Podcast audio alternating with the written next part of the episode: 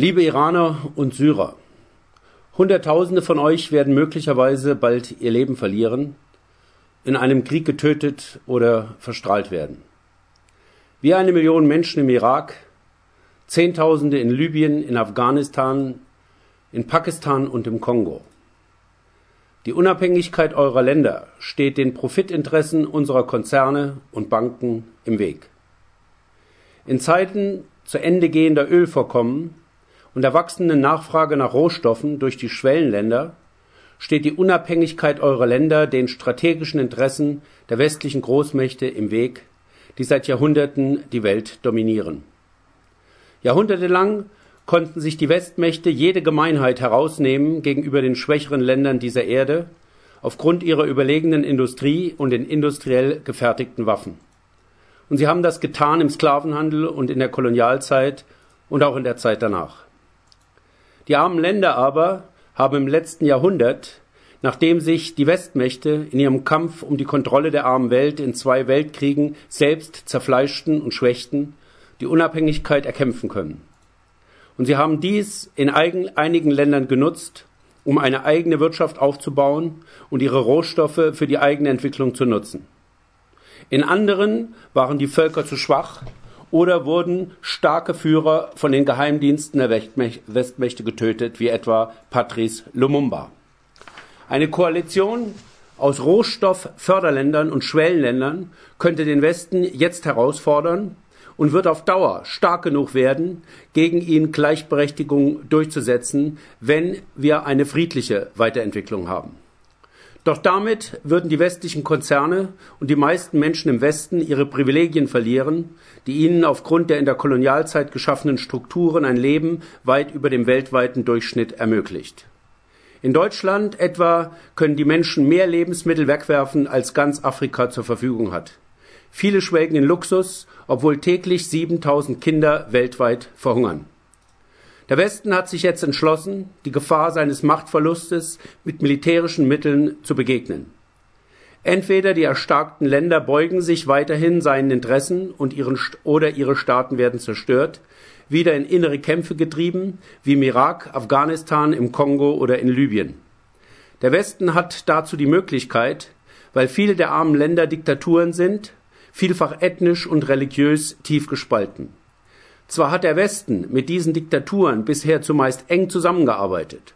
Zwar arbeitet er immer noch mit den brutalsten Diktaturen wie Kongo oder Saudi-Arabien zusammen. Zwar verletzen westliche Länder selbst massiv die Menschenrechte, 25 Millionen Europäer sind arbeitslos, ein klarer Verstoß gegen die Menschenrechte oder werden, wird in den USA sogar gefoltert und ist jetzt beschlossen worden, Menschen ohne Gerichtsverfahren willkürlich und unbeschränkt verhaften zu können. Alles klare Verstöße gegen die universelle Erklärung der Menschenrechte.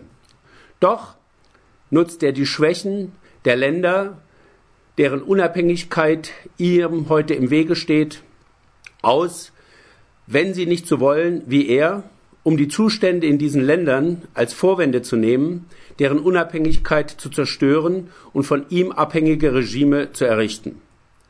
Der Westen hat sich zum Rollback entschlossen, weil er sonst aufgrund der veränderten Kräfteverhältnisse akzeptieren müsste, mit den, mit den jahrhundertelang versklavten und kolonialisierten Völkern auf gleichberechtigter Grundlage verhandeln zu müssen und eine Angleichung der weltweiten Lebensbedingungen akzeptieren müsste.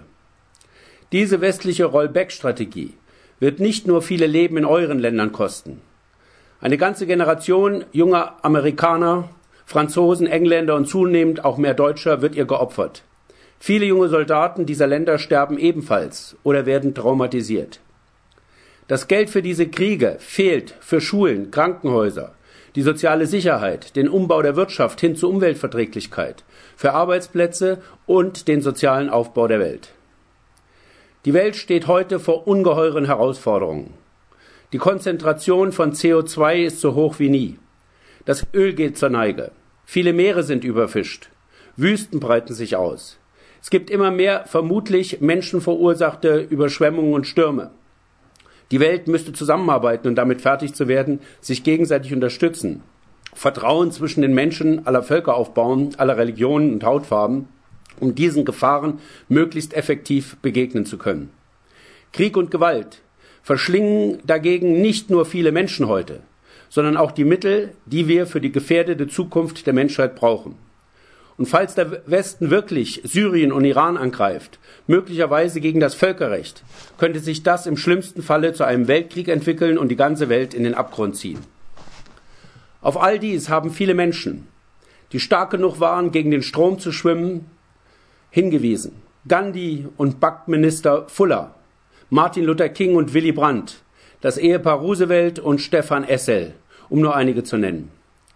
Doch die Menschen in den Entscheidungspositionen, die auf die nächste Wahl schielen und die nächste Bilanzkonferenz, die abhängig sind, das Kapital der Vermögenden zu, äh, zu vermehren, von den Zeitungsanzeigen großer Konzerne leben, müssen kurzfristige Interessen bedienen, um nicht ihre Jobs zu verlieren.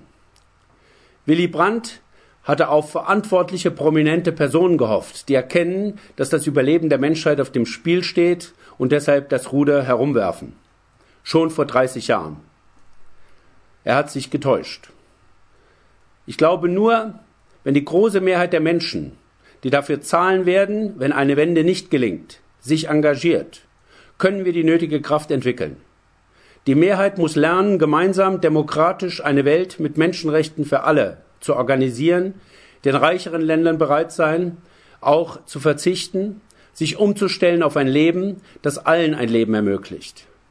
Millionen, ja Milliarden müssen lernen, sich selbst in die öffentlichen Angelegenheiten einzumischen, die komplexen Probleme der einen Welt verstehen lernen, die auf allen Ebenen nötigen Anpassungen gemeinsam gestalten. Dazu müssten wir uns in unserem Denken und Handeln zu global verantwortlichen, nicht, nicht diskriminierenden, sondern uns alle als gleichberechtigt respektierenden Menschen entwickeln. Die Occupy-Bewegung ist der Ansatz einer globalen Selbstorganisation der Menschen. Sie könnte die großen Fragen des Überlebens global diskutieren lernen und Lösungen diskutieren, beschließen, gegenüber der Politik einbringen und ihre Durchsetzung organisieren lernen. Internet und Fremdsprachen geben uns heute Möglichkeiten der Selbstinformation und Selbstorganisation wie nie zuvor.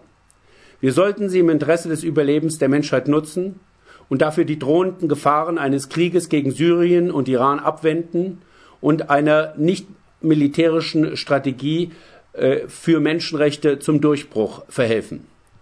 Wir sollten dafür ein Occupy-Nachrichtensystem aufbauen, das die Mehrheit der Menschen erreicht, ein Occupy-Selbstbildungssystem, konkrete solidarische Projekte und solidarische Reformprogramme entwickeln und umsetzen. Bilden wir dazu überall Occupy Think Tanks, um uns zu empowern, stark zu machen, die großen Chancen, die uns die Welt heute bietet, menschenwürdiges Leben für alle zu schaffen, nicht zu verschenken, nicht für die Menschheit und nicht für jeden Einzelnen. Wolfgang Lieberknecht